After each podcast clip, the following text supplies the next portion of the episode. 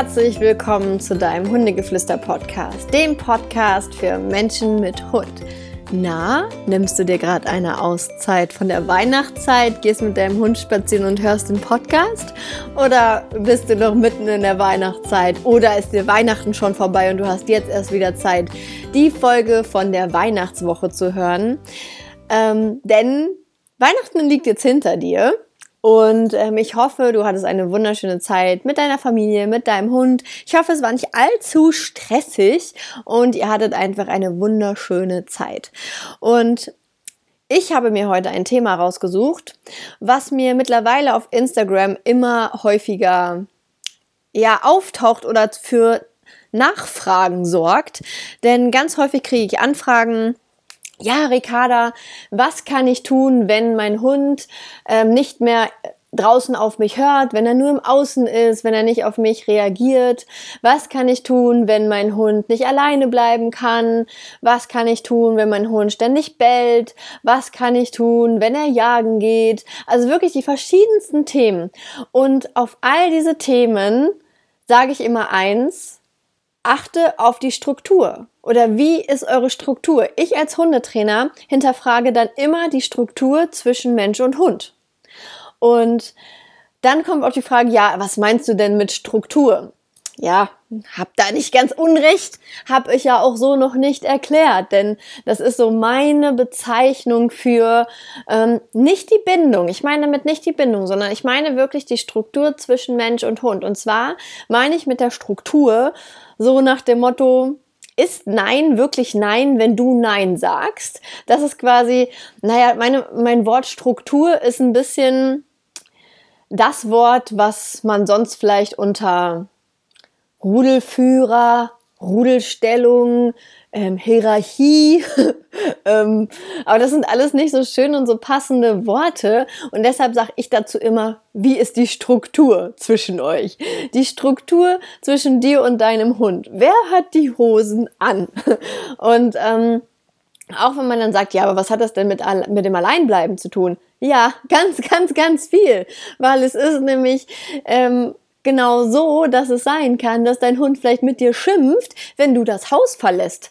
Und ich sage euch, ich hatte in letzter Zeit viele Online-Coachings zum Thema alleine bleiben und super oft war es ein strukturelles Problem, dass der Hund es absolut nicht in Ordnung fand, dass der Mensch das Haus ohne ihn verlässt. Und dass die Hunde echt geschimpft haben und das gar nicht cool fanden. Und wenn ich zum Beispiel so einen Fall habe, dann gehe ich nicht mit so einem klassischen Alleinbleib ähm, Training voran, sondern fange an, allererster Stelle erstmal an, die Struktur wieder in die richtige Reihenfolge zu bringen. Weil klar, wir lieben unsere Hunde, wir sind auf Augenhöhe mit unseren Hunden, aber wenn es drauf ankommt, sollten wir das Sagen haben. Weil ganz oft der Ike ist super viel abgeleint auch. Auch manchmal, ja, ist immer ein bisschen fahrlässig, lasse ich ihn schon mal, sag ich mal, aus dem Auto rausspringen, wenn wir zum Beispiel bei den Schwiegereltern an der Straße sind, so, dann kommt Ike aus dem Auto und ist nicht sofort angeleint. Und ja, es besteht die Gefahr, wenn dann ein Fahrrad kommt oder ein Auto, ein Motorrad oder irgendwas, dass dann Unfall passieren könnte. Aber wir haben die Struktur definitiv so, dass Marco und ich über Ike stehen. Das heißt, wenn Marco und ich Steh, Stopp oder Nein sagen, dann bewegt sich dieser Hund nicht mehr und steht da und hört auf den Punkt. Er hinterfragt das nicht. Und für mich ist ein Fehler in der Struktur, wenn dein Hund deine Ansagen hinterfragt. Das heißt, wenn du Sitz sagst, sollte er eigentlich sofort Sitz machen. Wenn er aber hinterfragt, nö, warum eigentlich? Oder im besten Fall, vielleicht kennt ihr das auch, kennt ihr das, ihr sagt, meistens über die Distanz, wenn man auf ähm, Distanzkontrolle macht und dann Sitz sagt und der Hund schaut sich erstmal um, ist da irgendwas? ähm, das ist immer so, oh, warten Sie erst, bevor ich mich hinsetze, gucke ich erstmal, ob es hier nicht irgendwas Spannendes gibt, wenn du da sitzt brüllst. Das ist auch so ein kleines Anzeichen, dass man vielleicht dann noch mal ein bisschen auf die Struktur achten sollte. Also, Kurz gefasst ist für mich die ähm, Struktur, dass du die nette Chefin, Freundin, Chefin deines Hundes bist und du die Struktur vorgibst, weil es wäre kein angenehmes Arbeiten, wenn du einen Chef hättest, dem alles egal wäre. Der sagt, ja, mach wie du meinst und guck mal. Und wenn du zum Chef sagst und so, ich habe ein Problem mit einem Kollegen und so, ja, klärt das unter euch. Das ist doch kein cooler Chef. Also wenn ich zu meinem Chef gehe, der ich ja selber bin.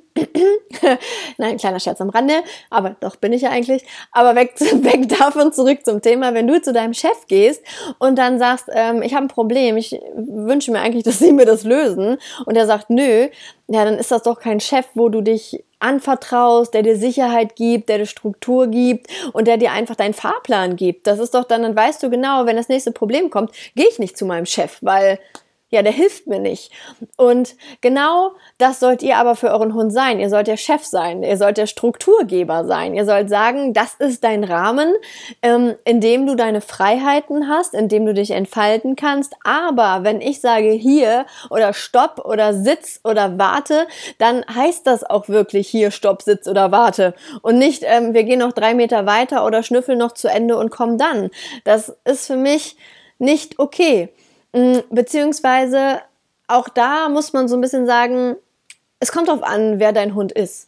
Wenn du zum Beispiel so eine Jungspund hast zwischen dem neunten und, keine Ahnung, 24. Monat, ja, da sind die, ja, da solltet ihr wirklich streng sein. Also da, da mache ich echt keine Ausnahmen und da war ich auch bei Ike wirklich sehr, sehr äh, peinlichst, peinlichst, nee, wie heißt das Wort? Keine Ahnung, sehr genau war ich auf jeden Fall da.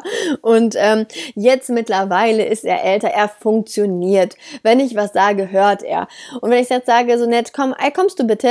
Und er schnüffelt nochmal kurz, ja, dann hängt, dann renne ich nicht wie das gestochene Rhinoceros auf den zu und sagst, verdammt nochmal, ich habe gesagt, du kommst sondern dadurch, dass er zu 95 Prozent super gut auf mich hört und auf mich achtet, hat er mehr Freiheiten. Aber wenn dein Hund nicht super gut hört und auf dich achtet, dann würde ich ihm erstmal seine Freiheiten nehmen. Und wenn er wieder so ich sage jetzt mal, funktioniert. Ihr wisst, was ich meine. Ich meine das nicht böse, funktionieren. Der Hund soll nicht funktionieren, ist kein Maschine, ist ein Lebewesen. Ja, ich weiß. Ist auch alles cool, soll auch sein und ihr sollt ihn noch lieben und es ist euer Freund. Aber wenn euer Hund nicht auf das hört, was ihr sagt, dann solltet ihr vielleicht dann doch mal drüber nachdenken, etwas strenger zu sein, damit es auf Dauer funktioniert. Weil zum Beispiel Ike ist wirklich zwei Jahre durch die harte Schule gegangen. Der wurde echt von mir, weil ich einfach auch wusste, ich habe ein, das ist eine sture Rasse. Und Eurasier, die können sehr stur sein, genau wie Akitas oder Huskies, die haben ihren eigenen Kopf, die sind sehr stur. Und ich wusste genau, wenn ich das verkacke auf Deutsch gesagt, dann habe ich echt die nächsten Jahre ein Problem, das wollte ich einfach nicht. Und Ike hatte auch mal so Anfälle, wo er angefangen hat zu pöbeln. Das wollte ich einfach nicht und dann musste ich knallhart durchgreifen. Und das mache ich dann einmal in dem Moment und dann ist es aber auch gut weil er weiß einfach, okay, da kommt eine Konsequenz. Und ganz viele Hunde wissen einfach nicht, dass von unseren, uns als Menschen auch eine Konsequenz folgt. Weil wenn wir uns mal die Hunde anschauen, wie die miteinander kommunizieren. Angenommen, ähm, es geht um eine Ressource, ein Knochen. So, das heißt, wir stellen uns mal vor, ähm, Ike hat einen Knochen und Klein Louis möchte an diesen Knochen. Klein Louis ist, keine Ahnung, 13 Monate alt, ein kleiner Terrier, total lustig und aufgeweckt und möchte jetzt an diesen Knochen dran. Klein Louis kommt, tollpatschig wie er ist, auf Ike zu und dann macht Ike schon Phase 1. Er guckt ihn an und sagt so, Alter, verpinkel dich ganz, ganz schnell. Wenn Klein Louis sagt, ach, du bist ja lustig, nö, ich versuch's trotzdem, dann wird Ike seine wundervoll blitzenden Reißzähne zeigen äh, und hochziehen und noch so ein bisschen, ein bisschen brummeln unten drunter. So, das ist die, quasi die zweite Phase. Das ist noch so die Vorwarnung. Ein bisschen krasser. Und dann, was ist denn die dritte Phase? Die dritte Phase ist dann, so, und dann drauf da. So, und dann kommt es natürlich immer auf die Persönlichkeit des Hundes an. Ein Ike würde wahrscheinlich, also, nee, ich weiß, Ike würde in die Luft schnappen, der wird aber niemals den Hund schnappen, das ist der nicht so der Typ für.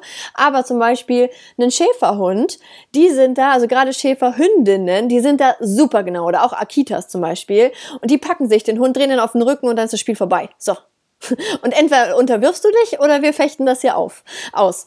Und ähm, so kommunizieren Hunde untereinander. So, jetzt nehmen wir mal Frau Müller und äh, Bello.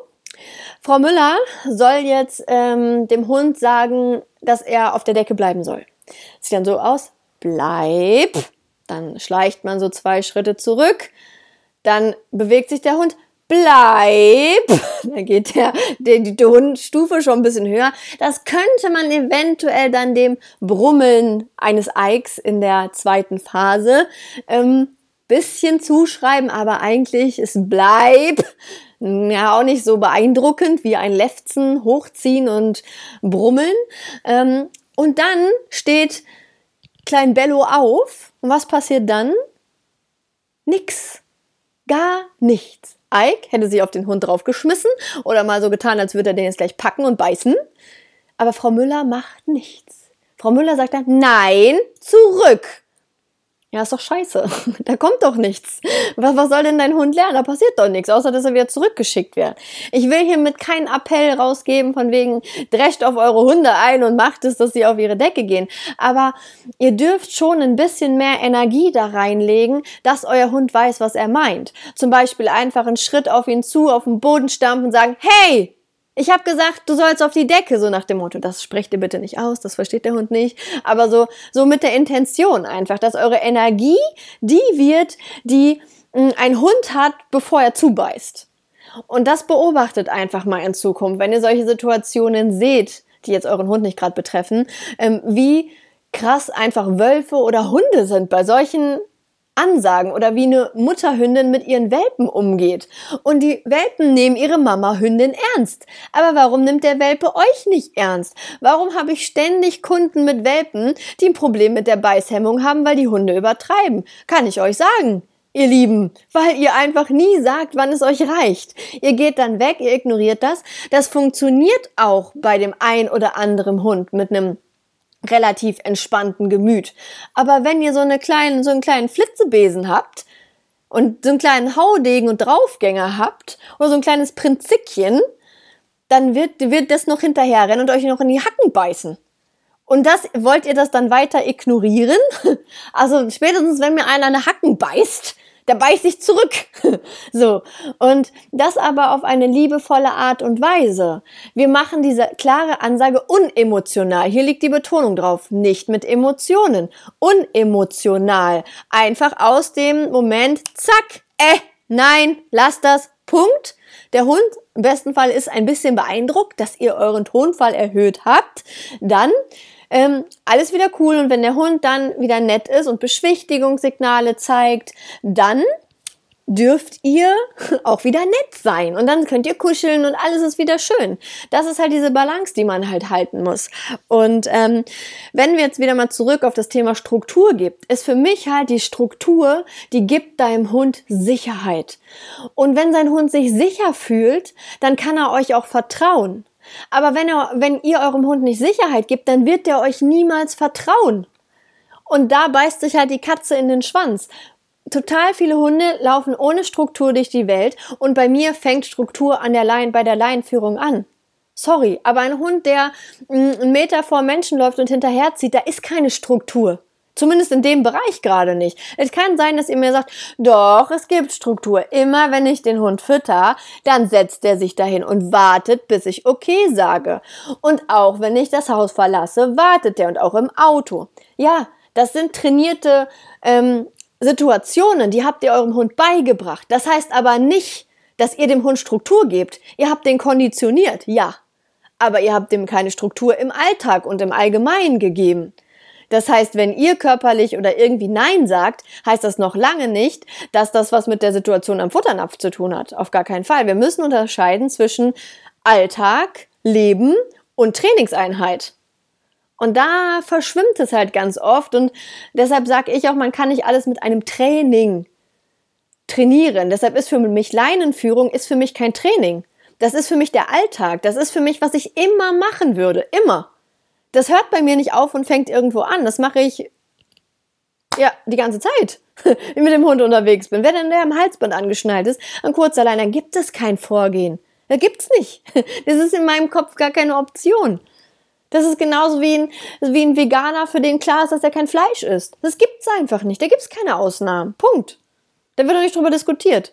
Und da sehe ich halt ganz oft den Fehler, dass diese Struktur, die gibt's halt ganz oft nicht. Es gibt nicht diese klaren, diesen klaren Rahmen. Und dadurch fehlt den Hunden die Sicherheit und dadurch fehlt das Vertrauen und deshalb fangen viele an zu pöbeln, weil sie keine Sicherheit haben und keine Struktur haben oder keine Struktur und dementsprechend keine Sicherheit haben. Und deshalb lernen die selber zu entscheiden. Und das sollen Hunde aber auch aber nicht. Die sollen nichts selber entscheiden, die sollen immer Mama fragen. Das wünschen wir uns doch eigentlich alle. Klar, der darf auch mal, ähm, wenn er im Freilauf ist, kann er auch selber entscheiden. Aber wenn es um wichtige Sachen geht, soll der Mama fragen. Wenn ich schnalze, guckt mein Hund mich an und sagt, was ist? was soll ich tun? Oder was ist los mit dir? Was ist? Und das wünsche ich mir eigentlich. Das wünsche ich mir für jeden von euch. Und das ist möglich.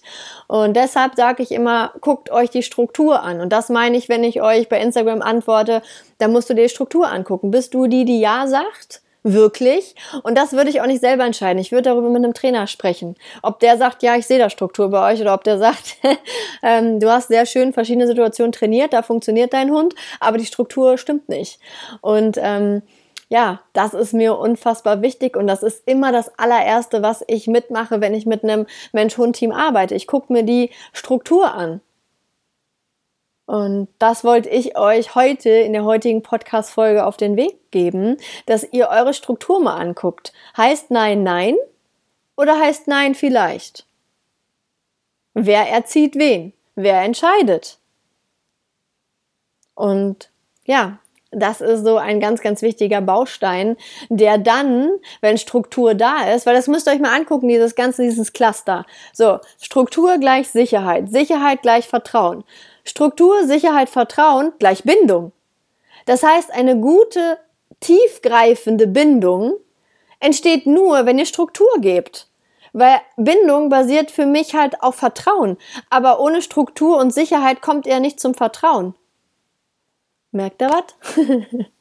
ähm, ja, das sind die Gedanken der heutigen Woche, die ich euch noch vor ähm, dem neuen Jahr quasi mitgeben wollte, dass ihr euch vielleicht fürs nächste Jahr als Hundevorsatz nehmt, ein bisschen mehr Struktur zu etablieren, ein bisschen mehr weg vom Training hin zum Alltag und ähm, ja, da einfach ein bisschen mehr drauf achtet.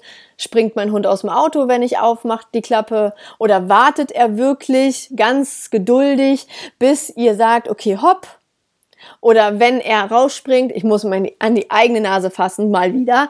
Ähm, auch Ike, wenn wir an einem bestimmten Ort sind und er schon Freundin Mia und Janine sieht, äh, dann kann ich den nicht mehr halten. Doch, doch, stopp. Ich kann ihn halten. Ich kann ihn halten, aber ich mache die Klappe auf und ich lasse ihn direkt rausspringen, weil er sich so freut. Ich könnte aber, wenn ich sage, äh, äh, äh, mein Freund, hier sitzen bleiben, dann bleibt er sitzen. Und genau da ist der Unterschied. Wenn du in der Lage bist, deinen Hund zu jeder Zeit zu stoppen, dann darf der auch mal einfach rausspringen, wenn es okay ist. Aber du musst es zu jeder Zeit verbieten können. Mein Hund darf, ein Hund darf ins Bett, ein Hund darf aufs Sofa, ein Hund darf vom Tisch essen, ein Hund darf zuerst die Tür verlassen, ein Hund darf einfach aus dem Auto springen. Aber ihr müsst in der Lage sein, zu jedem Moment das zu unterbinden, zu sagen, er runter vom Bett und dann darf der auch nicht da stehen und sagen, doch, ich will aber und dann so Stück für Stück die Foto hochlegen. Das ist, da ist dann ein Problem. Also, wenn du an dem Punkt bist, dass du deinem Hund von der Couch runterschmeißt und er direkt wieder hochspringt, hast du ein Strukturproblem. Wenn du sagst, wenn Futter auf dem Boden steht, du sagst nein, warte, und er frisst trotzdem, hast du ein Strukturproblem. Wenn dein Hund jedes Mal, das ein Kampf ist, wenn du die Autoklappe aufmachst und er raus will, hast du ein Strukturproblem. Wenn dein Hund hinter dir herklifft, wenn du irgendwo hingehst, wirklich kläfft im Sinne von, komm zurück, wie kannst du mich alleine lassen, hast du ein Strukturproblem. Wenn dein Hund permanent an der Leine zieht, hast du ein Strukturproblem. Wenn dein Hund im Freilauf nicht funktioniert, hast du ein Strukturproblem. Wie ihr seht, ganz oft basiert alles auf einem Strukturproblem. Also, wenn ihr da Hilfe braucht, Schreibt mir gerne. Mein Basis-Online-Kurs ist perfekt dafür. Leider ist er ja für Januar schon, na, leider für mich schön, für euch leider, ähm, ist er für Januar schon ausgebucht. Aber für Februar wird der nächste Kurs starten. Da bin ich mir sehr sicher. Ihr fragt fleißig nach und wollt dabei sein. In diesem Online-Kurs beschäftigen wir uns mit all den Themen, die Struktur in euren Alltag reinbringen. Und deshalb freue ich mich über jeden, den ich dort kennenlerne. Ich wünsche euch jetzt, wenn ihr es noch vor Beginn von Januar hört, einen guten Rutsch ins neue Jahr. Feiert schön und ja, bleibt der Buddha für euren Hund, gerade an Silvester. Und ja, bis zum nächsten Mal. Tschüss.